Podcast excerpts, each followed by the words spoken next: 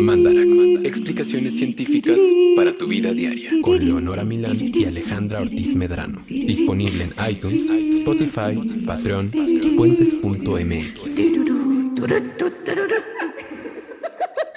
Porque al final ya se emociona. Pues es que es muy larga y al final sí ya es como todo muy angustiante. Yo solo la adelanto. Yo durante un tiempo le adelanté, pero luego sí ya, o sea, el estrés que me estaba generando ver cada capítulo nuevo era tanto que me gustaba que me preestresara la entrada. O, sea, como ya entrar con estrés. Exacto. Ajá. Sí, claro. Sí, que no Ahora, hubiera picos. Esa entrada es muy, muy famosa y tan como icónica en la tele que ha sido como Parodiada. parodiado un montón de veces que los Simpsons. Yo lo vi en Los Simpsons. Sí. Yo como un par más. Es muy famoso Game of Thrones. Es muy famoso. un poco. ¿Por porque qué? no me gusta tanto. Ok. ¿Cómo? Ajá, No entiendo. O sea, sí lo considero bueno. Ajá. Eh, sí, cada capítulo me parece emocionante. O sea, tienen mucho el como se acaba y quieres ver el siguiente. Ajá. Pero, pero es un engaño. Porque en realidad no es tan bueno, solo hay mucha sangre. No, sí es muy bueno. ¿Sabes qué? Bueno, no, sí sabes, porque de eso vamos a hablar en este Mandarax. Pero justo la parte de la sangre ni siquiera es lo que a la gente le gusta más de Game of Thrones. Ya sé, pero es la intriga. hay mucha sangre. Sí, hay mucha sangre y muchas cosas incestuosas y violaciones y cosas como. Hay mucha de- violencia. Por eso lo dejé de ver unas temporadas. Por eso tuve que ver antes de este programa un recap de 16 minutos de la temporada 1 a 7. Que está muy bien porque en nada se estrena la última temporada de Game of. Thrones e imagino la vas a ver. Pues sí, como todas las demás. Pues sí, ya es un compromiso que hiciste. Ya firmaste como el siento, contrato. Siento que últimamente, no solo para mí, yo creo que para muchas personas ver Game of Thrones es más como por convivir. O O sea, como- realmente se hace por convivir. Ya. Como peer pressure de la tele. Pues es como, ¿qué están haciendo este domingo? Todos, todos nos vamos a contar a ver a Game of Thrones. Y Claro. tú, pues también. En Valle de Bravo hay como club de Game of Thrones. Yo creo que en todo el mundo, todo el mundo ve Game of Thrones. Y, se, y es que está, es que ya la última temporada, además, o sea, salvo lo del dragón zombie, que tengo muchísimas preguntas y no estoy para nada de acuerdo. a mí sí me gustó. A ver, pero ¿por qué los zombies, si no se podían meter al agua, era todo el happening, ¿no? Por eso estos que estaban en la isla estaban a salvo. sí, es cierto. Y de repente sí se pueden meter al agua para poner cadenas alrededor de un cadáver de dragón. Y by the way, ¿de No, dónde no sacaron las cadenas? No se metieron a Ay. ponerle cadenas, se las aventaron. Claro, y casualmente lo así lo atoraron súper bien como para poder arrastrarlo. Yo no lo veo tan inverosímil. Yo creo que fueron como O cosas. sea, porque es un animal muy grande, entonces como que le aventas una cadena, le das como la vuelta, no, la, no tocas el agua, y nada más jalas y ya. No lo sé, yo creo que fue una licencia para avanzar la historia lo más rápido posible y tener un dragón zombie. Eh, Sí, probablemente. ¿No? sí. Porque si hubiera caído en el hielo, que perfectamente hubiera podido caer en el hielo, te evitas todo eso. No Es es como que lo fueran a rescatar del hielo, ya sabes. O sea, solo lo querían arrastrar, solo querían la escena de Eso. Soy el director y quiero cadenas. Eso, pero es como no lo pensaste bien, director. Bueno, esa y muchas otras cosas de Game of Thrones son complejas. O- o por O mal decirlo de una escritas. forma. Pero hay mucha, hay mucha ciencia especulativa alrededor de las cosas raras que pasan en Game of Thrones. Más bien, yo creo que hay mucha gente muy clavada, muy. Bueno, sí, clavada, nada más voy a decir eso. Científicos que especulan cosas Sí. que probablemente, según yo, no tienen ninguna explicación, porque incluso el escritor, el Ajá. Martin, Sí. sí se llama así, ¿no? George R. R. Ah, Martin. ese. Sí, sí. Ha dicho como no traten de explicarlo, esto solo pasa porque magia. Claro. Pero no, ¿no? Como científicos de no, tiene que haber una explicación. Pues sí, como, como un, y como un, ¿podría pasar esto en la vida real de alguna forma? Siempre sí, pero Ajá. sí. Y entonces lo que vamos a hacer en este Mandalax es platicarles todas estas. ¿Y podría pasar esto en la vida real? Sí, pero. O no, pero. ¿No? Casi todo es sí, pero. Ajá. Y a eso le vamos a dedicar este episodio. Entonces, fans de Game of Thrones, bienvenidos. No fans de Game of Thrones, igual la pueden pasar bien. Porque las cosas de las que se hablan aquí son, o sea, Todo el mundo va a estar hablando de Game of Thrones. a eso. Todo el mundo. Y usted por Durante lo el mes menos- de abril, mayo. O sea, no sé cuánto tiempo va a durar esta temporada. Quizá usted podrá por lo menos tener algún dato ñoño con qué aportar a la discusión de Game of Thrones, aun cuando no sea fan. O arruinar conversaciones. O arruinar conversaciones. Eso no se puede, porque, si la no ciencia gusta- dice... si no les gusta Game of Thrones y quieren comentar algo, es porque les gusta arruinar conversaciones. Claro. Yo no comento nada, por ejemplo. Es como que. Esta vez los dejo ser. Pero bueno, sí hay mucha gente clavada y uno de los temas, por supuesto, prioritarios de la especulación tiene que ver con el tema del clima. O sea, ¿qué hubo con que el invierno dura para siempre y luego no llega en años? Tienen un clima muy loco, loco. Muy loco, loco. Y entonces, pues, hay por supuesto un montón de gente que no solamente se dedicó a especular sobre el clima, sino también sobre la geología y, y, las características planetarias del lugar donde se lleva a cabo Game of Thrones. O sea, la pregunta sería, ¿cómo podría en un mundo ser posible ese clima tan loco, loco? Ajá. Y bueno, hay algunas respuestas, como por ejemplo, por culpa de los volcanes. Ajá. En, en, en, Game of Thrones, los libros, porque mucho de lo que vamos a hablar obviamente es de los libros. Los libros tienen mucha más información que lo que la serie narra. Entonces, pero por que ejemplo, se supone que también pasó en la serie, ¿no? Claro. Solo que no se explica. Pero, por ejemplo, esto que, que, les vamos a platicar ahora tiene que ver con contexto que en la serie simplemente no se incluye, uh -huh. pero que en los libros está muy ampliamente escrito, porque según entiendo, George R. R. Martin todo lo detalla con así anal precisión. Pues hay como ocho libros. ¿no? Ajá, y son súper gordos. Yo compré sí. un par como diciendo, le voy a entrar, y ahí los abandoné. Me intimidaron y los dejé. Pero bueno, en Game of Thrones, los libros se describe que el fin de la civilización de la zona de Valyria llegó a su fin por culpa de erupciones volcánicas. Uh -huh. Así, masivas, erupciones volcánicas súper grandes. Le llaman los 14 fuegos. Me encanta. Siempre tienen nombres todos como Game of Thrones. Que según esto, pues eran como una cadena de volcanes en una península que es la península valeriana, que de repente hicieron erupción y entonces empezaron a causar desde terremotos, unos tsunamis gigantes, cosas así. Sabemos que los volcanes lanzan ácido sulfúrico a la troposfera y a la estratosfera, y esto lo que hace es crear capas de nubes que reflejan el sol antes de que éste pueda llegar al planeta. Es como meter un espejo en la atmósfera alta, y, y eso es un problema climático importante. Y se ha visto en el planeta Tierra, no en el planeta Game of Thrones, el efecto de erupciones masivas en el clima global. Lo hablamos mucho en el programa de los volcanes, pero una de estas consecuencias cuando hay erupciones muy grandes como la del Krakatoa, que uh -huh. fue en 1883, se hace como un mini invierno. El del Krakatoa fue ese mini invierno, fue de como en algunas zonas y años, y sí se pudo contar incluso en lugares tan lejanos como Inglaterra, que el clima se cambió. Pero entonces, si hay los 14 fuegos valirianos, que en teoría fueron muy, muy, muy, muy grandes, uh -huh. este, el problema puede ser no de años, sino de temporadas más largas. Claro. Y se supone que en el libro todavía se narra la historia de viajeros que pasan cerca del área de Valiria, que reportan todavía nubes de ceniza, cielos rojos, o sea, como que el efecto de la erupción volcánica sigue, uh -huh. sigue. O sea, como si fueran erupciones constantes, no una cosa que, que una vez ocurrió y ya está. Y eso, o bueno, algo similar, en realidad sí ha pasado en la Tierra. O sea, erupciones volcánicas durante miles de años, tipo 30 mil años. hace mucho tiempo, esto no es sí, el tiempo hace, moderno. Hace 66 millones de años eh, que formaron una cosa que ahorita se llama Traps del Deccan, que está en la India, que es una zona muy, muy grande, con además tiene creo que de grosor como dos o tres kilómetros de lava seca. Pues es que estuvieron haciendo erupción sí, 30 mil años. mil años. Y se cree que esto es una, o sea, aunque todos decimos muy fácilmente que los dinosaurios los extinguieron un meteorito, es, hay controversia. y parte Obviamente. de esta controversia son los traps del Decano, bueno, los volcanes que hicieron erupción y formaron esto. Porque al hacer tanta, tanta erupción durante tanto tiempo, entonces sacaron a la atmósfera gases y partículas que metieron al mundo en un invierno que duró muchos años. Así que si hubiese volcanes que están haciendo erupción cada año, cada par de años, durante 10 años cerca del área de Westeros, esto podría fácilmente meterlos en un invierno que nomás no termina durante años precisamente. Y que además, si es por culpa de volcanes que están como haciendo erupción en, igual en periodos que no son cíclicos, entonces podría explicar que no todos los inviernos duran lo mismo. Exacto. Y que de repente llega el invierno randomly. Ajá. Y dura 10 y luego no llega. Ajá, exacto. Ahora, no es la única opción, porque también existe la, la, posibilidad de que algo venga desde, desde afuera. La posibilidad extraterrestre. El asteroide o meteorito como tal. como el de los dinosaurios. Sí, justo. Y la neta es que pues lo que ocurre es que cuando cae un asteroide grandote en un planeta, puede lanzar un montón de polvo al cielo, que obviamente va a enfriar la Tierra por un periodo no indeterminado, que podría ser de años. Ahora esto no pasa seguido. No, y también sería difícil de pensar que en un mismo planeta, o sea, como el de Game of Thrones, caiga cada dos o diez años un meteorito que haga esto. A lo mejor tiene atmósfera mala y no, no tiene ese colchoncito. Atmósfera de imán de meteorito. no, pues no sirve como capa protectora, qué sé yo.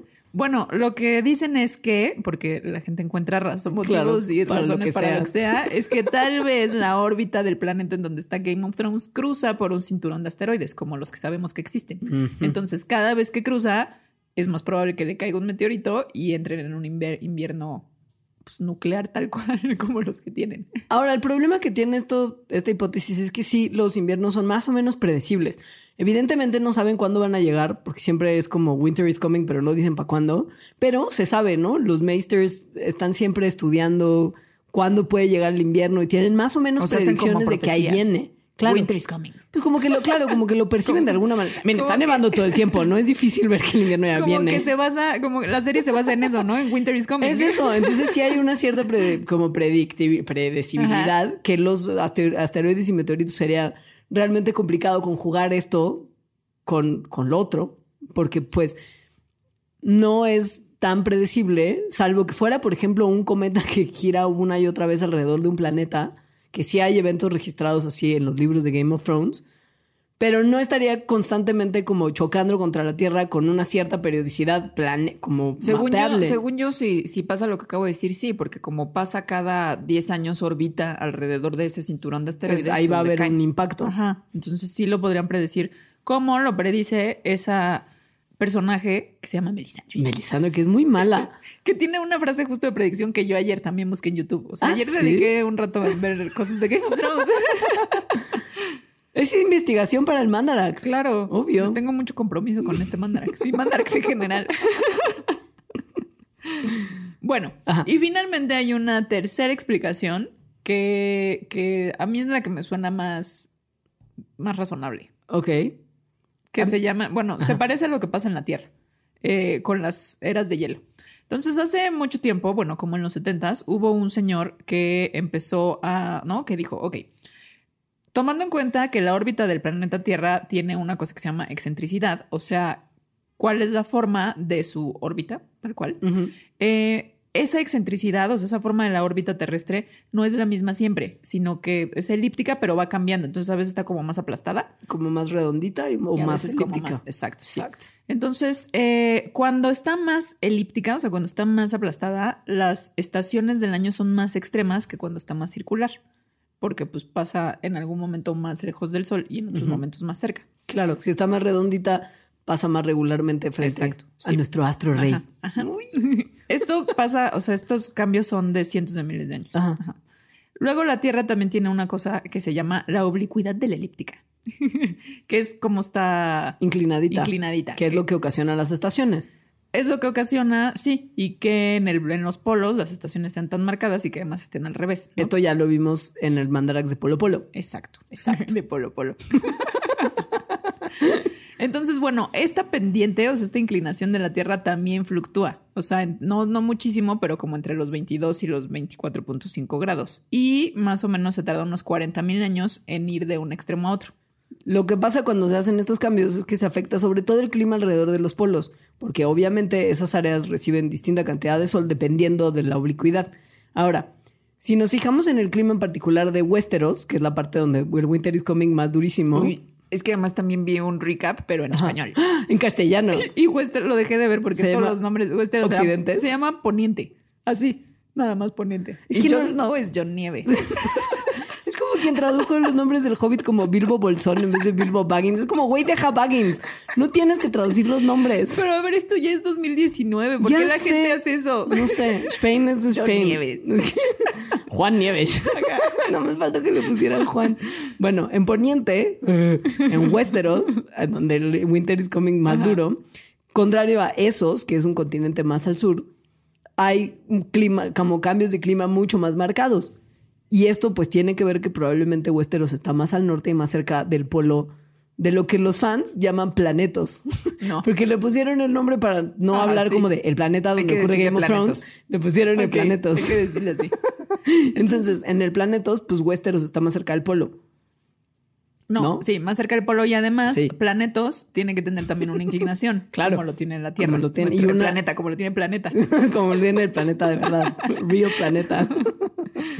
Y entonces lo que ocurre, lo que, o sea, en realidad, pues supondríamos es que mientras que en el en el frío de Westeros se nota más el, el clima drástico producto de esta inclinación, hay una, o sea, hay la hipótesis de que todos los lugares donde ocurre Game of Thrones están más o menos en el mismo hemisferio de planetos, ¿no? Entonces, sabemos que Winter llega, sea, que el invierno llega más o menos para todos. Evidentemente, mientras más al norte, más duro. Y en esos, que es más al sur, se siente un poco menos. Por ejemplo, ves en High Garden como todo es sol y risas y en Dorne también, Sí. ¿no? Y todo el mundo se viste como en camisita de lino y pantalón de lino. Todo el mundo está como en boda en la playa. Exacto, en Tulum. Pero no sabemos qué estaría pasando realmente cuando empieza a llegar el invierno a la parte que conocemos de planetos en el hemisferio sur, que probablemente se la pasan en el horneado total Sí. Por estos cambios tan drásticos de temperatura. Ahora, Planetos tendría entonces esta órbita que cambia su excentricidad, tendría esta pendiente que de, los polos respecto a cómo va girando. Y también otra cosa que también tiene nuestro planeta real, que se llama precesión, que es eh, la, la línea, digamos, que cruza cru- eh, en esa pendiente, eh, como que se mueve como, como un trompito más Sí. o menos en- de forma circular. Poquito, pero pues sí se va cambiando. De hecho, completa un ciclo cada 25 mil años. La cosa es que hace como en los 70s, un matemático serbio que se llamaba Milutin Milankovic calculó que cuando estos tres ciclos, o sea, la excentricidad, la oblicuidad, que es la pendiente, y la precesión, que es como la pendiente da circulitos, llegan a un punto extremo y coinciden los puntos extremos de, de las tres, entonces va a haber un era glacial. ¡Pum! Era del hielo. Ajá, exacto. Entonces esto ha ocurrido en todas las eras del hielo que se tienen registradas en el planeta Tierra. No le hicieron caso a Milankovitch al principio, hasta que se descubrieron estos núcleos de hielo que de- efectivamente demuestran en qué momentos la Tierra ha estado más fría. Entonces, lo que nos podemos imaginar es que si Planetos tiene estos ciclos o más veloces o más fuertes que los que tiene la Tierra y estas convergencias de los tres factores en su punto más extremo ocurren más seguido, podría explicar que haya temporadas tan extremas tan frecuentemente. O sea, son eras de hielo muy cercanas unas de otras. Y pero, pero como los ciclos pasan más rápido, duran menos también, Ajá, porque probablemente salen de esos extremos más rápido. Sí, Ahora, me gusta a mí también la de los volcanes, ¿eh? a mí también. Fíjate. Pero no, la que más me gusta es esta. A mí la que menos me gusta claramente es la del asteroide. Esa tiene muy poco sentido, la verdad. Ahora, todas estas cosas de cambios climáticos veloces y sobre todo el movimiento de la gente en respuesta a estos cambios tiene consecuencias ambientales ecosistémicas en planetos. O sea, Planetos en realidad se parece mucho a la Tierra en muchas cosas, porque está pues, habitada por humanos, básicamente. Y zombies. Bueno, Sí. sí. y más cosas. Entonces, como hemos visto en Planetos, o bueno, en Game of Thrones, Ajá. hay especies que no existen eh, pues ahorita. como los dragones. Y esos nunca existieron. ¿O sí? Que no haya evidencia no quiere decir que no existieron. O sea, Yo quiero creer. y es válido. En fin. es bromi. En Es fin. bromi. Pero no, hay por ejemplo estos lobos gigantes que tienen sobre todo como amistad con los Stark. ¿no? Sí. Como que son su spirit animal. Sí. Eh, que son, les llaman en inglés direwolves. Ajá. No sé cómo los traduzcan en español. En castellano, en la traducción de Game Ah, of Thrones. estaría padre verlo. Pero bueno, Lobazo. eh, los direwolves sí, sí fueron una especie real. eh, Sí. que en español se llaman lobo gigante. O lobo terrible, que me gusta mucho más. que su nombre, su nombre científico es Canis dirus. Y en realidad no eran tan grandes, o sea, se parecían mucho a un lobo normal. Solo que tenían como una proporción de cuerpo distinta y eran como más corpulentos. Como Está- lobo mamado. Sí. Estaban muy representados. O sea, llegaba Sí, había muchos. de Argentina a América del Norte. O sea, había lo- Sí. esos lobazos por todos lados. Y se extinguieron en el Pleistoceno, como muchas otras especies. Hasta que en planetos, bueno, aparecen. Y es bien interesante porque si recuerdan, en el primer, primer capítulo de Game of Thrones, que es el piloto, slash capítulo 1, los niños Stark se encuentran a seis cachorritos de lobazo y Ned, el papá, Ken Pants, Ajá. este, dice que es la primera vez que se ven a los lobazos estos al sur del muro en cientos de años. Ese es un detalle importante. Es muy importante porque quiere decir que si en algún momento estos lobazos habían sido empujados hacia el norte por la actividad humana, como se cree que, que pudo haber ocurrido, porque sí había al sur del muro y después dejó de haber, pues claramente fueron recorriéndose hacia el norte. Básicamente huyendo de la gente. Exacto. Que es algo que les pasó también a los lobos americanos. Sí. Y, bueno, Literal, y, y se cree que hay mucha de la megafauna en América, que se fueron, o sea, fueron cambiando sus distribuciones hacia el norte por la presión de los humanos. Pues sí. Y entonces lo que no sabemos es por qué estaban migrando al sur. O sea, puede ser como por la misma razón por la que originalmente migraron hacia el norte. Solo que ahora en vez de como que sean los humanos humanos vivos los que los están empujando a cambiar de hábitat, son los humanos muertos, Son los revividos. zombies. O sea, los, los zombies. dijeron como, ¿qué es mejor? ¿Humano o zombie? Y fue como, nada, yo creo que humano. Entonces fueron al sur de vuelta. Ajá. Ajá, porque pues claramente, como usted sabrá, quizá los zombies vienen en grandes cantidades marchando hacia el sur para tomar pues las tierras de los vivos. Y bueno, otra de las especies extrañas son los dragones. Pero ya les dijimos, esas nunca han existido. Pero se les ha echado muchas ganas a, a retratarlos en, en Game of Thrones, la serie, de la manera más, pues, congruente con lo que podría quizás ser. Los dragones están increíbles. Los dragones están padres. sí, eso sí, acepto, está muy, muy Porque increíble. además sí se ve un cambio de morfología muy marcada de las distintas etapas del crecimiento del dragoncín. Sí. De cachorro más dulce y más lindo al Y con, y adolescente. con ruidito de como... Como gatito cuando los gatitos, como cuando están viendo una presa. Ajá. Pero después cuando se convierten en adultos son un animal muy depredador. Sí, y muy... Pues sí da miedo. Pues sí. Dice George que los dragones son así como mega super mágico, ¿no? O sea, que no traten de encontrar explicación. ¿Por qué no? Porque además ni siquiera ya habían planetos. Ya nada más quedan esos tres huevecillos claro. y Daenerys los revivió caminando en el fuego y además no muriendo ella, que es muy loco. Dragons. Mother of Dragons. La madre de dragones. Está muy chistoso. ¿Cómo, ese tradu- reca- ¿Cómo traducen Khaleesi? No traducen. No, le dicen Ya. pero dicen todos sus apoditos esos, o títulos, Como los van diciendo, o sea, como la que no se quema. Pues sí. bueno, eh, imagínense, por ejemplo, cuál hubiera sido el impacto de unos dragones adultos en la época en la que los dragones estaban vivos en la ecología de planetos. Debe de haber sido una especie muy devastadora porque la cantidad de Pues es animalitos un- que tenía que comer, Depredador cúspide, ¿no? pero mega atascado además. Sí, probablemente había pocos, Pon tú. porque ¿de qué iban a vivir? No hay otra presa muy grande, o sea, tampoco hay otros animalotes en, en planetos. Pues probablemente, o sea, pero también no sabemos cómo fueron los cambios de megafauna conforme fue avanzando la historia De hecho, de ¿qué comen los dragones en Game of Thrones? ¿Se les ve comer alguna vez? Les avientan como carnita, pero no dicen de qué animal. Pero poquita, ¿no? O sea, no es como en Jurassic Park que le dan una vaca, digo, una cabrita. Es verdad. Mm. Mm. Bueno, no importa, pero imagínense cuál va a ser, cuál podría realmente ser el impacto de los dragones en el ambiente. X.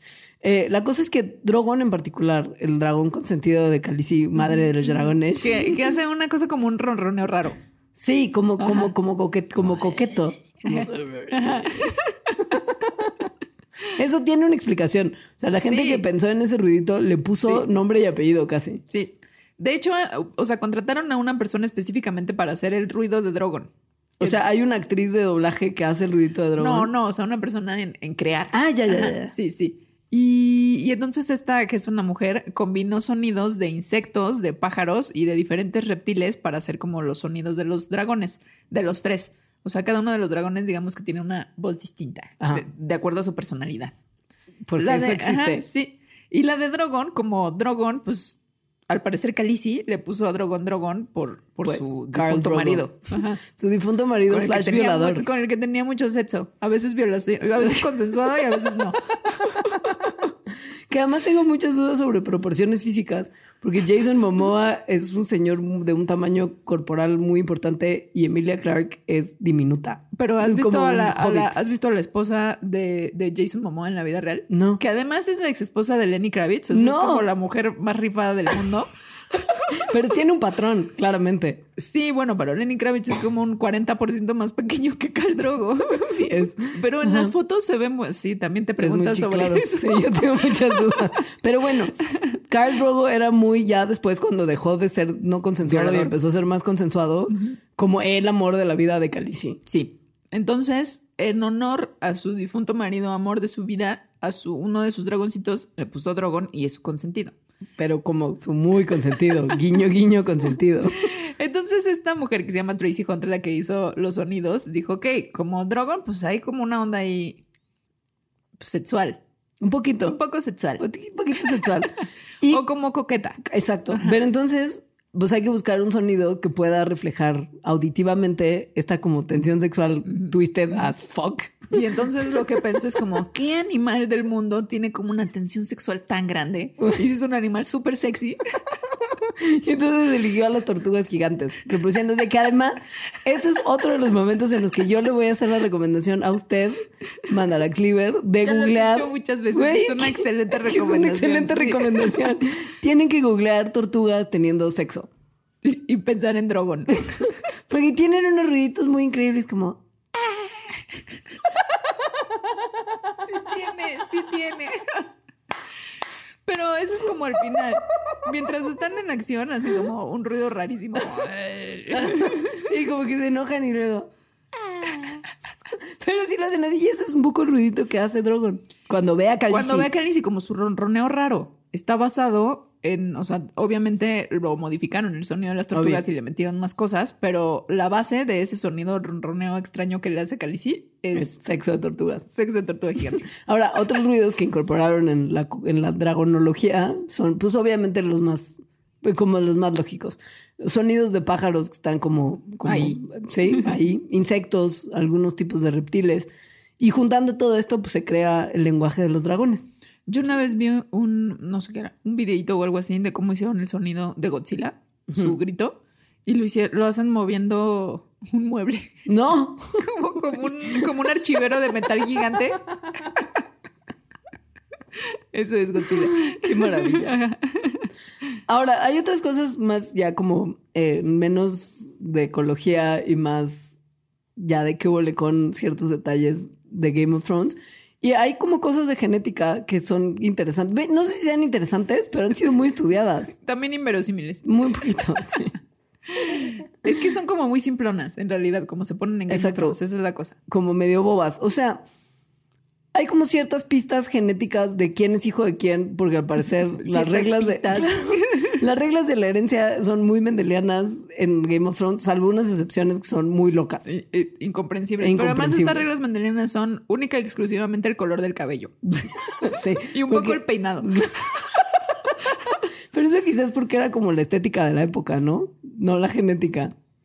O sea, como Sí, que ese era el y look. De, y, de, y de las familias. Claro. Bueno, en fin, los Lannister son güeros. Claro. No, los Stark son como, pues, algunos pelirrojos. Castaño- pelo café. castaño pelirrojo. ajá. Los Baratheon tienen Ajá. pelo negro. ¿Qué otros hay? Bueno, esos son los más importantes. Obviamente, los demás en realidad no cuentan. Ajá. Porque Y no son- tampoco cuentan en la genética. No. Y Una como Sí. de las cosas más importantes en la trama de la temporada 1 es que Ned Stark descubre la genética. sí, La genética del cabello. sí, porque solamente por una pista que le da su mentor. Así cuando además Mega empieza la serie, está muriendo John Arryn, que es el Sí. que le encarga como un Es poco como el changarro. capítulo. Exacto, como en los primeros 10 Sí. minutos. Y le dice, la semilla es fuerte. Y entonces Ned dice, la semilla es fuerte, la semilla es fuerte, la semilla es fuerte. Herencia genética. Semilla, herencia. Mendel. No, Exacto, sí. es el Mendel de planetos. Y entonces, claro, y entonces decidió que pues esto evidentemente lo iba a hacer observar, que hubo con El cabello. el cabello de los hijos de Robert Baratheon, que en teoría tenía el cabello, tenía que ser de cabello mega negro, porque bueno, todos los Baratheon como son... un montón de, de, de las, eh, ¿cómo se llaman? Pedigrís, o sea, de los árboles genealógicos Sí. de muchos, muchos años atrás. Y Ajá. se dio cuenta que todos los Baratheon, siempre, siempre, siempre, tienen pelo negro. Y entonces, ¿por Menos. qué? Ajá, los tres hijos de Robert Baratheon con Cersei Lannister, hago comillas güeros. de aire, son súper güeros. Además, no súper son güeros. güeros, son súper güeros. Joffrey es desenterrado de güero. Joffrey es lo peor del mundo. Joffrey es lo peor del mundo. Pero bueno, y entonces es como de, ajá, ¿quiénes son los güeros en Westeros? No son los Baratheon. No. Son solo los Lannister. Esto querría decir que el gen de cabello negro Baratheon es súper mega hiper dominante. Pero mega. Entonces, la herencia mendeliana se, ¿no? se basa en que, como somos diploides, los humanos, entonces tenemos, eso quiere decir que tenemos una copia de nuestra mamá y de nuestro papá de cada gen. Eh, y si la herencia es mendeliana, entonces una de esas es dominante y la otra recesiva. Cuando las dos son dominantes, o sea, negro, negro, digamos que nuestros dos papás son incestuosos y también son Baratheon, el cabello será negro. Pero si uno de nuestros dos papás, Baratheon, tiene un hijo con cualquier otra eh, persona con una genética distinta cuyos genes son recesivos, siempre los hijos van a salir con cabello negro. Salvo de repente uno en muchas generaciones Que saldrá tenga un mutante, una Exacto. mutación. Pero, pero- entonces, como el gen del cabello negro es súper dominante, todos los Baratheon siempre tendrían que salir de cabello negro. Y entonces, ¿cómo explicas que tres niños, no uno en quién sabe cuántas generaciones, sean tan güerish? Pues porque son hijos de su mamá tía y de su papá tío. Básicamente. Y ahí es donde se da cuenta de que hubo con esa, esa tra- traicionish. Ajá. Así, con la genética mendeliana. Porque él es muy inteligente y muy avanzado en los estudios de la science de planetos. Ahora, no sabemos si eso entonces se les superbarrió a los guionistas de Game of Thrones o les valió más bien. Pero hay otros Baratheon que no tienen el cabello negro. Una niña en particular que además, pues, pobrecita, Oye, esa enfermedad me da toda la cosa del mundo. que es, es Shireen, la hija de Stannis Baratheon, que le da la enfermedad de carapiedra. no sé cómo se... Pero que le da también a, a Sir Jonas Tyrell el frenzoneado. Sí, pero lo curan. Él lo, claro. Lo pero, vi ayer. pero bueno, es esta enfermedad que poco a poco te va convirtiendo en, en persona piedra. Como, Como una escamoso, asqueroso. como tiña corporal, pero, pero, pero mala, que no dura se y quita. horrible, Ajá. mucha tripofobia. Y entonces Shireen es pelirrojérrima. Bueno, como entre pelirroja y güera. Entonces tendría que de- ser, a menos que no sea hija de Stannis, plot twist. Pero Ajá. yo creo que es un personaje que ya nadie ya, da, importa. ya da igual. O sea, ella sirvió para lo que sirvió. Ajá, sí. Y entonces, pues claramente esta, pues este desliz fue que les valió, yo creo que un poco de, de pepino. Y no se dieron cuenta que algo que fue fundamental en el primer capítulo iba quizás a ser analizado por un genetista ñoñérrimo. ¿Qué onda con la continuidad? que hubo con, ¿no? Tres temporadas después. Pero bueno, eso es muy interesante. Y eso es, creo que la única en realidad que tiene más o una menos sentido. discrepancia. Sí, pues No, sí. O sea, lo del Claro. cabello herencia mendeliana. Ajá. Porque también luego te pones a pensar en qué onda con que Daenerys es inmune al fuego, pero su hermano Se muere con Muere una quemadura muy fea que ahorita les describiremos con detalle. ¿No? Y pues es que justo toda la historia tiene que ver con que Daenerys sale del fuego con tres huevos de dragón que ya están como Sí. cómodamente calentitos para dar a luz. O sea, bueno, para eclosionar.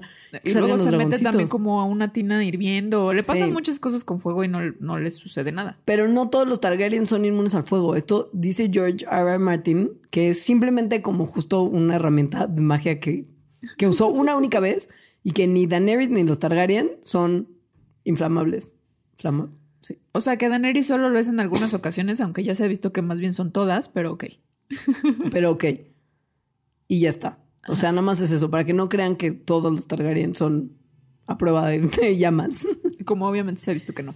Ahora, creo que es momento de hacer una brevísima pausa, ya que analizamos como algunas de las cuestiones más interesantes de lo que la gente ha estudiado sobre si Game of Thrones es científicamente correcto o no. Y vamos a hablar de cuáles son las probabilidades de sobrevivir el Juego de Tronos, de acuerdo con la ciencia, porque se hizo un estudio muy medianamente serio sobre quién Esto sí tiene me gusta. más posibilidades de sobrevivir como estadísticamente. Esto me gusta mucho porque te da mucha, mm, o sea, como muchas herramientas para las quinielas de quién va a morir en esta temporada. Deja quinielas, hay apuestas en casas de apuestas serias. O sea, puedes apostar formalmente como apuestas en los deportes. Yo, de hice quién así, va a yo hice así mi quiniela del mundial, como basándome en la con la ciencia. Yo perdí. no gané. Yo Exacto. también. Sí. Pero pasó el doctor Castillo, el Creo que- doctor Copital. sí, ajá, sí. yo hice la misma. Sí, sí. nos engañó la ciencia. Sí, Pero también sea, fue un mundial súper raro. ¿Cómo que España perdió como en su primer partido? Ajá, ya es que sabes, eso fue tan mal. que- Sí. pero bueno. Y Alemania, bueno. o sea, entonces fatal. estas herramientas pueden ayudar, pero obviamente también todo puede pasar. Pero lo increíble es que alguien se puso a hacer el análisis y lo publicó en un journal. Sí. Pero bueno, no vamos a hacer un, un corte como tal, sino que vamos a destinar unos momentos a platicar con los Patreons que están viendo esta transmisión en vivo. Mandarax. Explicaciones científicas para tu vida diaria. Bueno, ahora estamos aquí grabando en vivo este Mandarax de Game of Thrones, por si usted no ha cachado el tema. y vamos a decirles estadísticamente cómo se puede sobrevivir el Juego de Tronos. Está padre porque es un análisis, de hecho no nada más uno, son dos o tres, creo, análisis matemáticos que han hecho diferentes personas con diferentes herramientas, que estas herramientas sí se usan para otra cosa además de los LOLs. Sí. o sea, se usan en epidemiología, epidemiología Ajá. se usa para ver redes eh, de terrorismo, narcotráfico, es decir, sí tienen utilidades en la Sí. vida real. Nada más que a las personas también les gusta divertirse, entonces lo aplican en Game of Thrones. Literal, los que hicieron el estudio más reciente que estuvo publicado en la revista Injury Epidemiology, o sea, sí es una revista, Pues, Pues, revista Ajá, seria. Sí. dijeron que también era un gran pretexto para poder ver las siete temporadas existentes una vez más. Es que los papers luego tienen unas frases tan chistosas. Los científicos sí se divierten, como en sus en sus cubículos oscuros Sí. haciendo notitas en Al- los papers. Algunos, Sí. sí. Y hay resultados interesantes. Entonces, primero unos resultados como muy fáciles de qué porcentaje de las muertes en Game of Thrones fueron causados por heridas, o sea, muertes violentas. Ajá. Es el 73.7% 11.8% de las muertes vinieron de quemaduras. y 4.8% de envenenamiento. Solamente dos personajes que han muerto han muerto de causas naturales. De los 186 que han muerto. Ajá. 186 de 330. que son los Bueno, que, que ellos incluyeron incluyeron en en el el estudio. Ajá. Y se dieron cuenta después que para el final de la temporada 7 eh, se había muerto justo el 56.4% de la gente y los hombres de clase media, media baja O sea, los que le llaman lowborn. Ajá. Game of Thrones. Ajá. tienen muchas más posibilidades de encontrarse con una muerte violenta, mientras que las mujeres de clase alta o highborn son las que parecen sobrevivir más tiempo. Ahí tienen una pista. O varias. y que una estrategia que ha resultado muy ganadora es la de cambiar de alianza. O sea, como lo que hace Tyrion, que de repente sirve a los Lannister y ahora Luego ya se es va amigo de Daenerys. Pero lo que también ha hecho Sansa, que ha cambiado como cinco Ajá. veces. Por, por culpa de otras personas. Claro, pero ese es como uno de los factores que al parecer correlaciona con la más alta probabilidad de sobrevivir en el Juego de Tronos. Ajá. Arya también ha cambiado de alianza. También. Porque ahora es un hombre sin rostro. Daenerys no ha cambiado nunca de alianza. No, solo se sirve a sí misma. Ajá. Aunque bueno, en realidad, o sea, si lo piensas, ella empezó siendo Targaryen, una niña fresa, que después, o sea, Sigue acabó. siendo Targaryen. Claro, no, pero después acabó con los, pues, con los de Khaleesi. Claro, pero igual es Targaryen. Claro, pero, o sea, cambia ahí de alianza. Según yo cuenta como cambio de alianza. Me quedé pensando eso cuando no. leí el estudio. Porque ya ahora está con los Unsolid y, ¿sabes? Y ella O sea, es su propia bien- alianza. Más bien como que reconstruyó el reino Targaryen y, y tiene otros tipos de súbditos. Tuvo su 4T. Puede ser. Puede ser. Pero bueno, es la que, digamos, si acaso es la que menos ha cambiado de alianza. Sí. Que esto estadísticamente la pondría en una menor posi- posibilidad de conseguir el trono de hierro que el de las otras chicas. Según los análisis Según, matemáticos. exacto.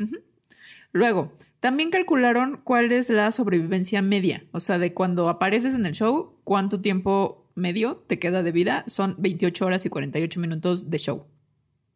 Esto es un montón, en realidad, considerando que son 67 episodios. Pues es como de, la mitad. De como 45 O sea, minutos. como la mitad te mueres. Más o menos. Pero en realidad hay personajes que se han muerto a los 11 segundos de haber salido y otros que se han muerto a las 57 horas. O sea, que han durado, Ajá. ¿no? Sí. Que, que está bien, que, que nada más le- que les colgaron 10 episodios para llegar al, al momento actual. Pero ahora, el riesgo de morir en la primera hora que sales en el show, o sea, en el primer capítulo porque duran una hora, Ajá. es de 14%, que es súper alto. O sea, que entras y solamente aparece un capítulo y te matan. Sí. Sí. En realidad no hay como mucha más información, pero a partir de ahí se puede ya hacer un calculillo justo de que las niñas Stark están bien, Tienen más probabilidad. tienen más Ajá, probabilidades, que Tyrion y Jon Snow tienen también muy buenas posibilidades, aun cuando son hombres fifí, porque también cambiaron de alianza varias veces. Bueno, más bien gracias a que son fifi. O sea, los hombres, lo- ser hombre te baja la probabilidad, pero ser fifi te la sube. la sube. Y cambiar de alianzas También. muy bien. Y Tyrion es el rey de eso. Y Jon Snow también, porque fue de los cuervos del Sí. muro y luego. Y también. Bran Stark. También que Bran se Stark. volvió como de una cosa rara.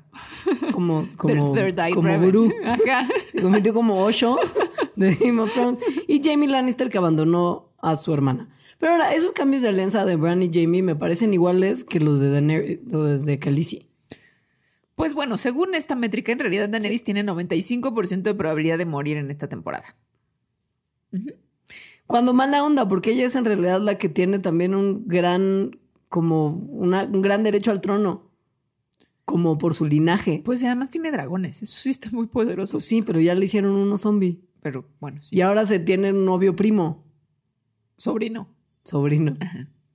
Que Es ya mi le quitó. recap me tiene todo muy ya- claro, que ya le quitó un dragón, además. Ahora, bueno, Bran, que puede sobrevivir, pero sinceramente no creo que sea el que se quede con el trono, porque No. él ya está en, en Otro lado. místico máximo. Él no quiere el trono. No quiere el trono. Él, Él no quiere nada, ¿no? Güey, él puede meterse en el cuerpo de animales y volar. Ir al futuro, ir al pasado. Ajá, randomly. Sí. Entonces, ¿por qué querrías estar ahí como en intriga política y que te estén amenazando de muerte todo el maldito tiempo? No, él está ya más allá del bien y el mal. Exacto. Sí. Y en algún, en un capítulo en particular, que es un capítulo horrible, que se llama The Door. No lo vi. Es esa temporada que no vi. Güey, ese de verdad es el capítulo más. Vi un cachito. Debe de ser probablemente el capítulo más doloroso de toda la serie. Ok. Y es un capítulo en el que nos enteramos por qué Hodor es Hodor. Es Hold the Door. Sí, hasta ahí lo vamos a dejar. Pero la cosa es que hay un momento en el que Bran viaja de alguna forma en el tiempo y esto obviamente los físicos teóricos lo han analizado y han especulado que hubo lecón. Si realmente Bran cambió el curso de las cosas yendo al pasado a influenciar al joven Hodor. Yo creo que sí se los O- tenemos que contar porque más Sí. ya pasó. O sea, Bueno, en realidad es- este capítulo es para las personas que han visto hasta Todo. la temporada 7 de Game of Es Thrones. real. Sí. Bueno, está bien. Entonces lo que pasa es que yo no lo vi, pero de lo poquito que vi hoy es que están como en el presente Hodor, Bran y otros. Huyendo de los De los zombies. White Walkers. Durísimo. Ajá. Y en, están como por la puerta del muro, ¿no? Donde hay una puerta. Sí, sí, como que están en- donde está el árbol, donde está el árbol donde Bran Ajá. es místico, ahí como que ya es ya es del otro lado del muro en un lugar Sí. como medio feo, Pero hay una puerta. pero hay una puerta y entonces esa puerta es la que pues en algún momento cuando los están persiguiendo separa a la a la niña que está llevando a Bran porque Bran es eh, una persona con discapacidad a raíz de Es episodios a raíz de episodios muy desafortunados del primer, capítulo. cap-. Eh, pero bueno, entonces la niña que, que- que lo está llevando y Bran solamente tienen posibilidades de escapar de los White Walkers si la puerta se mantiene cerrada y ellos, o sea, después de que ellos salgan y se cierre la puerta y los zombies no puedan salir. Y entonces Hodor, Se queda sosteniendo la puerta. Mientras con le gritan. zombies horribles como alcanzándolo. Claro. Mientras le gritan, sobre todo la niña, hold the door. Y él le está diciendo, hold the door. Bueno, Hodor. Y entonces se ve, como en un viaje al pasado, que Hodor de niño empieza a tener como una especie de ataque epiléptico, porque era un niño normal, estándar, que estaba jugando en el patio, y de repente como que le empieza a dar un ataque y empieza a repetir incansablemente la palabra Hodor. Y entonces que, fue que como de además wow. esto es como un ataque, pero, pero según como la magia mística ciencia de Game of Thrones, es porque Bran viajó al pasado. Está como en ese momento Sí. ahí con él. Como al mismo tiempo está Ajá. en el presente y en el futuro a la vez. Sí. Entonces, la explicación al final de los físicos teóricos es que esto es como pura locura. Pero bueno, tratando de darle cierto sentido, es un viaje en el tiempo. Sí. Y aquí lo que me parece a mí más interesante es que hay, en, como en varias películas, cómo se explican y cómo se, se, se conceptualizan más bien los viajes en el tiempo. Hay unos que crean paradojas, que pues según yo eso significa que están mal hechos. Que es como el de vol- volver al futuro. Ajá. que es que un viaje al pasado realmente altera el futuro de formas súper drásticas que evidentemente comprometerían la posibilidad de la persona de viajar al pasado en el principio. Es ahí donde está la paradoja. Que uno clásico es, por ejemplo, en el que te vuelves tu propio ancestro. Exacto. O sea, que viajas al pasado y te enamoras de tu abuela. Volver al futuro. Ajá. ¿no? Tal cual. Sí, Sí. tal cual. Esa es la paradoja temporal máxima. Porque es inconsistente. O sea, lo que hay que pensar en los viajes en el tiempo de cosas así, de películas y cosas así, es que la causalidad, o sea, como causa-consecuencia, más bien, en vez de hablar de causalidad, se habla de consistencia. Un, el viaje de volver al futuro es inconsistente porque no podría dar el futuro en el que Marty existe. Y por lo tanto, ese viaje al pasado tampoco No puede podría existir. Hay unos que están pues mejor hechos, es decir, que son consistentes y en este entra el de Game of Thrones. Sí, que es cuando la gente de momentos posteriores va al pasado para alterar los eventos del pasado, pero esto es consistente con cómo esos eventos se desarrollan después, creando el futuro que manda al viajero en el tiempo al pasado. Es decir, se hace un loop pero consistente. Entonces no está cambiando al pasado, sino que más bien hay como tiempos en paralelo donde hay un loop entre esos tiempos. Exacto. Según yo también eso pasa en Dark, la otra serie. Esa no la vi. Ah, esa está muy buena. en ¿Es de sustos? No, no, no es de sustos. Ajá. Es que se llama Dark, yo pensé que- ajá. Es de viajes en el tiempo en Ah, realidad. Ok, Ajá, sí. la voy a ver. Sí. Ok. Bueno, es eso. Y lo que nos da como resultado toda esta reflexión es que Bran en realidad no cambia el pasado, sino que el niño Willis, que es estás hablando Willis, siempre se iba a convertir en Hodor. Y de alguna forma sacrificó tanto su mente como su cuerpo, su mente de niño y su cuerpo como adulto para salvar a Bran. Porque Bran eligió, aún sin tener la posibilidad real de elegir, de Hacer ese desencadenar loop. ese loop. Porque en realidad elige, pero la elección ya está hecha. Ajá. Ajá. Y bueno, De cualquier manera, o sea, si los físicos teóricos que lo, que lo plantearon, fue como de, güey, es súper loco. Aun cuando lo resolvieron de alguna forma, es súper loco. hay otras cosas. Es lo que estabas hablando al principio de, de este programa. Sí. De Game of Thrones, en las que yo no estoy tan de acuerdo, pero al parecer la ciencia me dice ahora que yo estoy en lo incorrecto. o sea, según yo, Game of Thrones, esta es mi hipótesis sin ninguna base más que mi propio prejuicio. Ajá. Pues le gustan a la gente porque hay como mucho sexo, muchas encueradas y un montón de sangre. Claro. Sin embargo, Que sí hay todo eso. sí hay, muchísimo. Ajá. Y además es sangre como, pero, pero gore, Gore. como, como solo Eli Roth lo o sea, recuerden, recuerden la muerte de Agent Peña en Game of Thrones. Agent Peña. Hubo después un meme de una bolsita de catsup de Kentucky Fried Chicken que le hacen dos agujeritos en los ojos al Ay, coronel no. Sanders. Y entonces aprietan la bolsita y se sale el catsup por los ojos del Así fue la Sanders. muerte de Agent Peña. Por eso salió ese meme, alguien lo hizo como muy malévolamente. Pero bueno, eso vendrá después. La cosa es que la gente, según la ciencia, no está viendo Game of Thrones por esos momentos de violencia y sangre y acción, sino que las cosas que nos mantienen más emocionados, y esto midiéndolo con la tasa de- Del ritmo de cardíaco. cardíaco, son las escenas de diálogo. No las de sexo y no las de No, violencia. Las, escenas de diálogos. diálogo. O sea, lo que nos O sea, la interesa es la trama y la intriga de la serie. No todo el acompañamiento faramayesco que, que hace al final una mega producción y no un talk show. Pues sí. y esto lo midieron pidiéndole a voluntarios ver varios capítulos de la séptima temporada, sobre todo, usando un reloj de estos de la manzanita con una app que se llama cardiograma, que te mide el ritmo cardíaco, literal, nada más. Entonces, midieron a 300 tíos que estaban viendo la serie y obtuvieron 2.3 millones de mediciones. Wow. Y de lo que obtuvieron... Y bueno, lo han hecho muchos años. Sí. O sea, todas las temporadas. Claro, estas solamente son las conclusiones sí. de esta última, pero todo es consistente además, Sí. o sea, en todas las temporadas Sí. se sigue. Ajá. Pero bueno, para esta temporada, O sea, las siete. las siete, del top 5 de los momentos que más hicieron que el corazón de los televidentes palpitara, cuatro involucraban diálogo, drama y tensión entre personajes, más que peleas o dragones o lo que sea. Ajá. Cuatro de O cinco. zombies. O zombies. y ahí les van cuáles. Ok. En tercero y cuarto empatado. Ah, no, pero primero, el quinto lugar es la interro- la in- el interrogatorio de Daenerys a Varys, Varys es el peloncillo. el peloncillo, Ajá. sobre como sus, sus maldades previas. Ok. Es como un, un, un face-off interesante entre personajes. Pero X, yo nunca hubiera pensado que eso era de mucho pálpito. Tercero y cuarto lugar empatados están cómo le propone matrimonio Euron Greyjoy a Cersei, como diciendo yo te voy a resolver el tema con mis barcos. Ya, siempre y esa cuando- parte sí es padre. Sí. Sí. Y Además es guapo Euron Grey- Greyjoy, pero muy mal. Ay, a mí no me hace nada guapo. Bueno, pero comparado con su hermano, es mucho Su más guapo. Su hermano, el que fue muy desafortunadamente Ah, sí. torturado por. Sí. Sí. Eh, esto y cómo Davos y John le piden a Daenerys ayuda en el episodio 3 de la temporada 7. También que llegan un poco a arrastrarse. Sí. Sí. Porque no se sabe si ella va a reaccionar bien ante eso. Y cómo además ellos se tra- teletransportaron de, de Winterfell a donde estaba Daenerys como en un segundo. Pero bueno. En segundo lugar, Es uno buenísimo. Es muy bueno. Lo acabo de ver en mi recap. Que es cuando Arya Stark llega a la casa Frey, que son Ajá. los que mataron en la boda roja. sí. Este, como a su hermano y a, Y su, su mamá, mamá, y a la la esposa del hermano y a su sobrino por nacer. Güey, y básicamente claro, a la todos. esposa embarazada. Sí, sí. No. Y entonces llega como de O sea, En perrita. Ajá. Y los mata a todos. Pero además primero llega con otra cara. Es que ella es... Sí. Y los mata a todos, pero además como que los envenena o algo así. Porque em, están como todos en el comedor y Ajá. empiezan a morir. Y luego tiene un diálogo. O sea, en realidad esta escena, aunque sí hay violencia y muertes, casi todo es de diálogo. Ajá. Que es lo que Arya le está diciendo al otro, que le dice, The North remembers. Y no sé qué. Le dice cosas muy... Algo que muy- lo tengas así de quote de Es diálogo que tan lo presente. vio. Y, y por eso ahora soy fan de Arya, que quiero que se quede con el trono.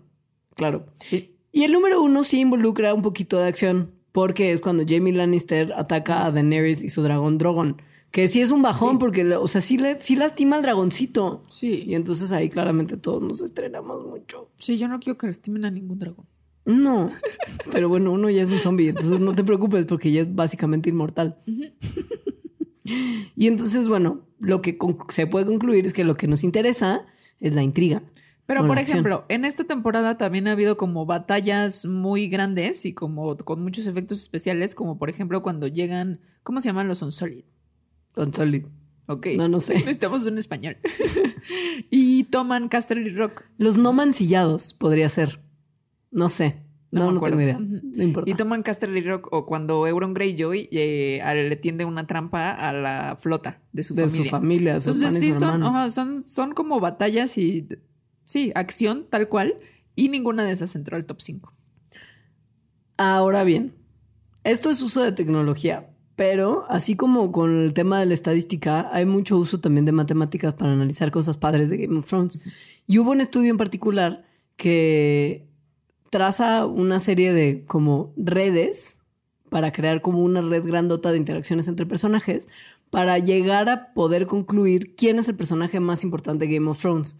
Y Sí. la número 7 te sorprenderá porque no es quien piensas en realidad. Es una herramienta padre que se llama redes neurales, eh, que, que toman como base tal cual cómo se conectan las neuronas en los cerebros y entonces así hacen relaciones que, que probablemente no son tan obvias como esta pregunta, ¿quién es el personaje principal de Game of Thrones? Pues la respuesta no es clara. No lo es. ajá. Lo que miden es básicamente cuáles son las relaciones de los personajes entre sí y las comunidades en las que se desenvuelven, que no le alimentan el dato de las comunidades, sino que la computadora lo... O sea, la computadora, de hecho, Lo aquí de- lo que lo le dieron descubre. son los libros, ¿no? Sí, Y un libro, el tercer libro, y entonces eh, lo que hizo la computadora es que a partir de lo que está escrito, empezó como a, a trazar las redes entre personajes. Ajá. Que es como qué tanto aparecen dos personajes lejos, 15 palabras lejos de cada uno, y entonces así empieza como a, a- a- a determinar cuáles son las relaciones entre estos y también qué tanto aparecen para determinar su importancia. Entonces, a partir de eso, sea como un mapita. Sí, como una red, tal cual, Sí. en donde hay algunos personajes que son más importantes y están conectados con otros. Entonces, entre más aparezca y entre más conexiones tenga y entre esas conexiones sean con otros personajes que son importantes, pues les da más peso. Ahora, esta red se trazó en el libro 3. Y Sí, entonces todavía mucho. hay personajes que están vivos que luego ya no están vivos, obvio. Y luego Daenerys seguía como en su tierra del sur, no había llegado todavía Solo- a, a tener sexo con su tío, Claro, sobrino. Solamente cotorreaba con los Dotraki. Ajá. felizmente en sus caballos y sus prendas de ropa escuetas. Entonces, al- en este momento, en el tercer libro, el personaje más importante es Tyrion. Y segundo lugar, Jon Snow. Yo creo que ahorita segui- seguiría apareciendo, pero Daenerys sería también ya muy importante. Yo también creo. Estaría como entre Tyrion, Daenerys y Jon Snow. Ajá, exacto. Aun cuando las niñas Stark, pero es que esas no, esas no, en términos de redes que generan con otros personajes, no aplica tanto. No, ni en la serie, no tienen tanto No. diálogo, no tienen tanta presencia. Y ya para terminar, porque creo que con esto podríamos acabar, Ajá. vamos a analizar rápidamente algunas de las muertes más horrendas de Game of Thrones y la ciencia que hay detrás de ellas. O sea, básicamente se podría sí, no, por. Ok. La primera es la del hermano de Daenerys, que era un maldito. Era un maldito que básicamente vendió a la hermana.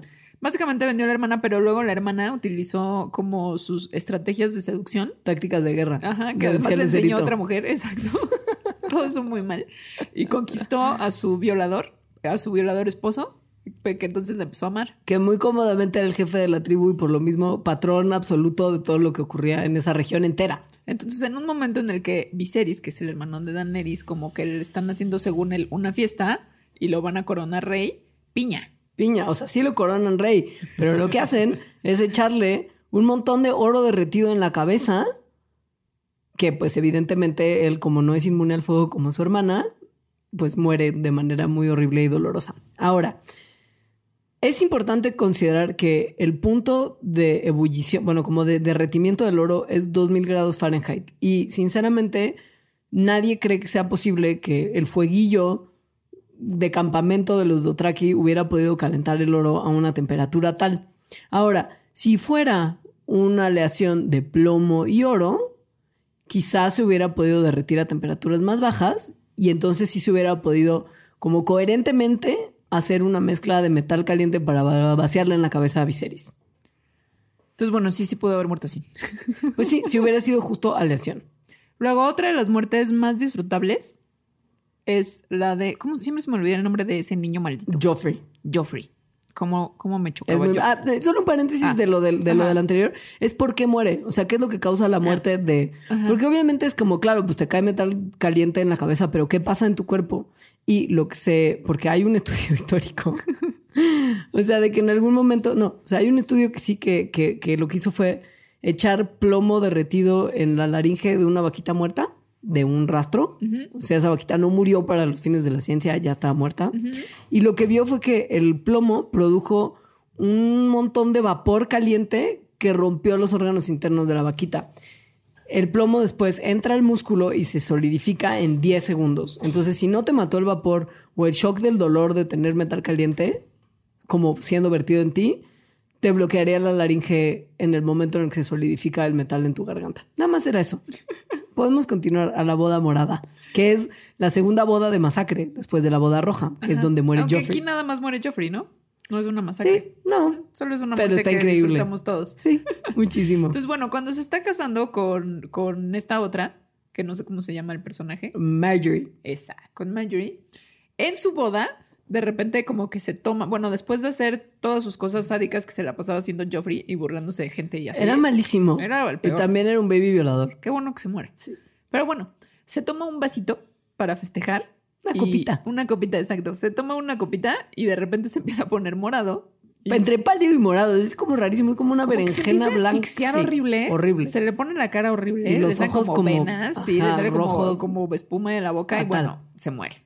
Se Sí. muere evidentemente envenenado. ¿Qué veneno podría ser el que mató a Jeffrey tan rápido y tan contundentemente?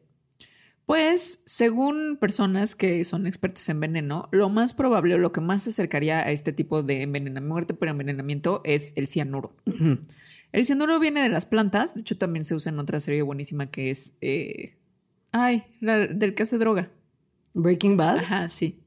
Mata a no sé quién con cianuro, porque como químico... Ah, porque Ajá. no se puede detectar tanto porque viene de la fruit. Ajá, y además es fácil de obtener porque lo puedes obtener, por ejemplo, de manzanas, de duraznos, Huesito de la cereza. de todas las semillas de esas. Como de los Ajá. huesos, ajá, sí. Sí. Entonces, bueno, necesitas 0.2 gramos para matar a alguien y además eso, eh, o sea, es una muerte muy rápida y produ- produce síntomas como los que tuvo Joffrey. Salvo por los ojos sangrando. Eso sí fue una licencia creativa de la serie. Bueno, el cianuro se usa eh, comúnmente también como insecticida, como pesticida, este, está en el humo del tabaco.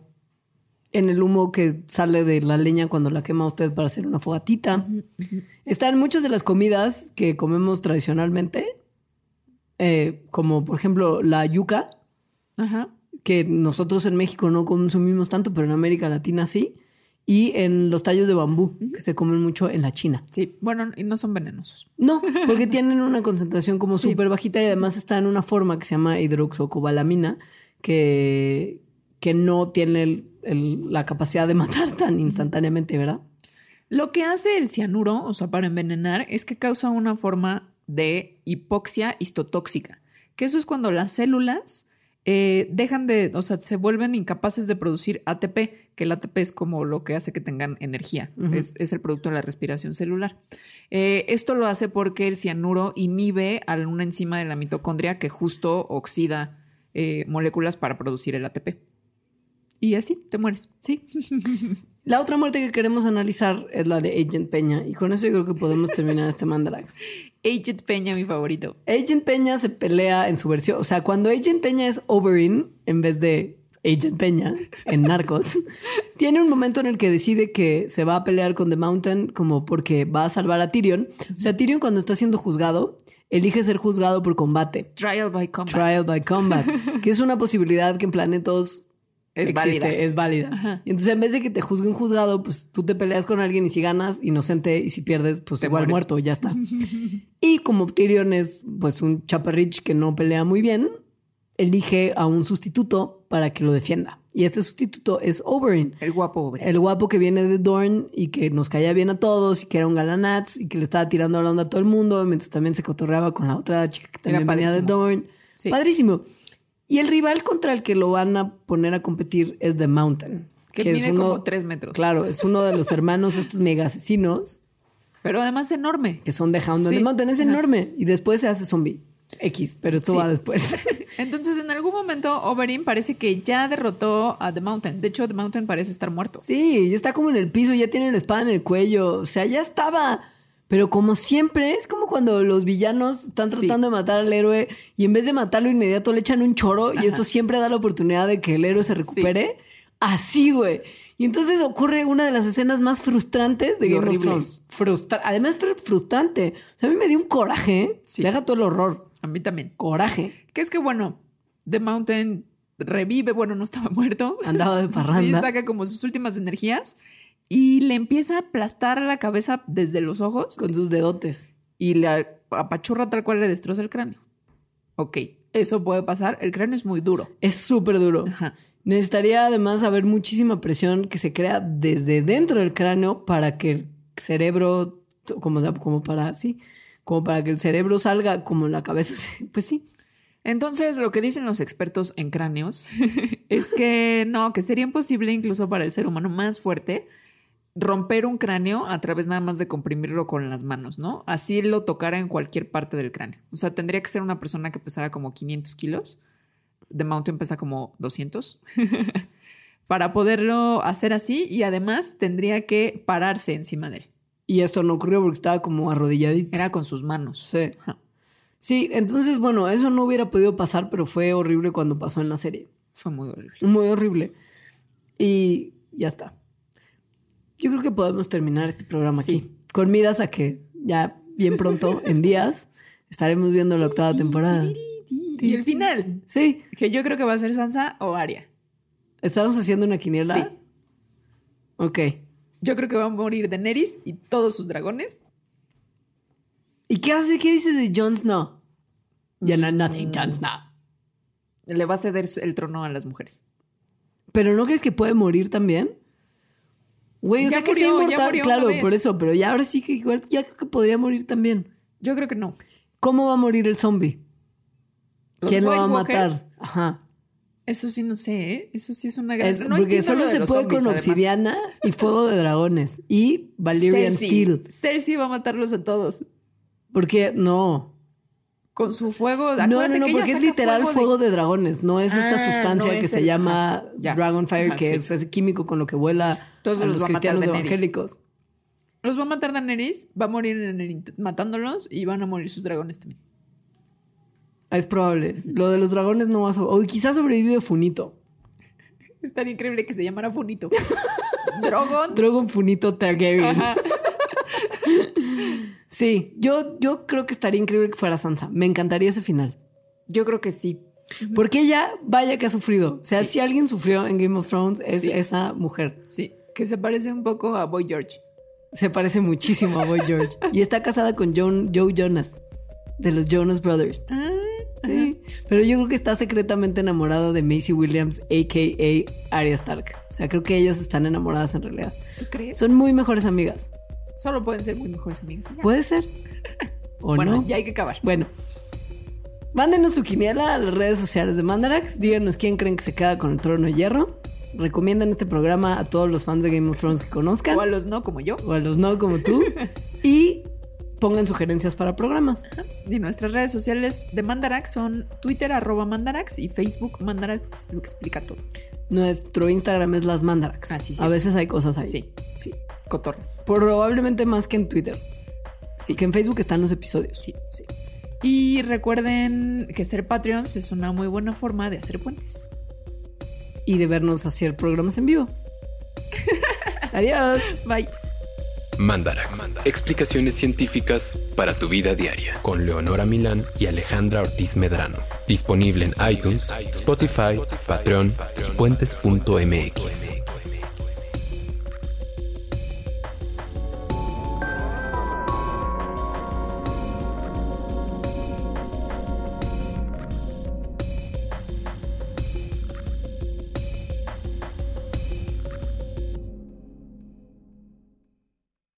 Top Expansión Tecnología.